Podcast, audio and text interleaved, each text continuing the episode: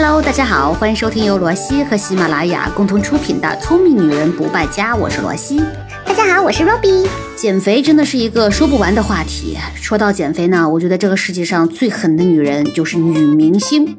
我前段时间看了一个刘诗诗早期的采访视频，她说自己学跳舞的时候，为了保持身材苗条，五年啊都没有吃过主食。对呀，我看很多女明星晒过自己的食谱，白米饭、大馒头、面包、花卷、面条啊，这些好吃的东西好像都是不存在的。是的，这种减肥办法呢叫做生酮，在国外其实已经流行很久了。卡戴珊大家都知道吧，身材真是好到爆。她生了孩子之后呢，就是用西兰花来代替碳水化合物，瘦了六十磅。所以这个减肥方法就是不吃碳水化合物吗？嗯，它的前提其实很简单，就是多摄入脂肪、少量蛋白质和非常非常少量的碳水化合物。我们来简单科普一下它的原理。我们知道啊，血糖是身体能量供给的主要来源，在正常的饮食状态下，身体可以将体内的碳水化合物转化成血糖。那么空腹的时候呢，肝脏储藏的糖原会帮助维持血糖平衡。而当人体处于长期饥饿状态的时候，肝脏的糖原就会被消耗殆尽。这个时候又没有外来糖分进行补充，身体就会迫使体内其他组织成分来燃烧，从而保证日常生活所需的能量。而当你使用生酮减肥法的时候，因为碳水化合物的摄入量被大大减少了，血糖的来源就少了，那么人体呢就会被迫进入一种模拟的饥饿状态。在这种状态下，体内的脂肪就会大量分解来提供能量，并在这个过程当中产生大量的酮体，就是所谓的生酮饮食燃烧脂肪的基本原理啦。那如果用这个方法来减肥的话，具体该怎么操作呢？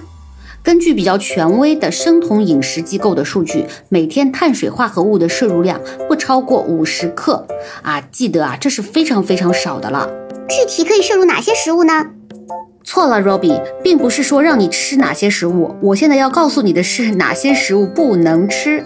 大家听好了：米饭、面条、饺子、包子、面包、燕麦、土豆、红薯、紫薯、芋头、山药。这些啊都是非常高的碳水化合物，你以为只有这些吗？当然不是啦。除此之外呢，还有香蕉、芒果、西瓜、葡萄这些含糖量过高的水果，还有黄豆、绿豆、花生、瓜子、红豆这些豆类，还有含糖的零食、部分的调味料，全部要拉入黑名单了。相反呢，你可以吃的就是油脂丰富的食物，比如椰子油、橄榄油、黄油、奶酪、芝士啊，各种肉类，有动物肝脏啊、核桃啊、巴旦木、榛子。水果呢，有西梅、草莓、蓝莓这些比较低糖的水果。啊，听上去好痛苦啊！可是如果少吃甚至不吃碳水化合物，会对我们的身体产生哪些负面影响呢？问到点儿上了。根据中国居民的膳食指南标准推荐啊，人体每天摄入的能量应该有百分之五十五到六十五都是来自碳水化合物，那么百分之二十到三十来自于脂肪。由此可见，碳水化合物是我们身体组织的重要部分，参与细胞的各种活动。如果啊，机体组织缺少了它，生理功能是会有障碍的。最常见的就是头晕呐、目眩啊、两眼发黑、出冷汗、身体无力、记忆力减退等等，是吧？那如果低血糖比较严重的话，甚至还可能会造成不可逆的损伤。另外呢，这种饮食方式可能还会导致消化不良、口臭、头痛、心情不佳等等。哎，等等等等，那么按照你这么说的话，呃，这种生酮减肥法就是百害而无一利喽？也不能这么说。如果呢，只是尝试非常短的时间，这种方法对于那些特别爱吃油腻食物的人来说，也许也是一个不错的起跳点，因为它可以帮你迅速看到自己身体的变化，从而呢，帮你克服对于蛋糕、面包这些精致碳水物的沉迷。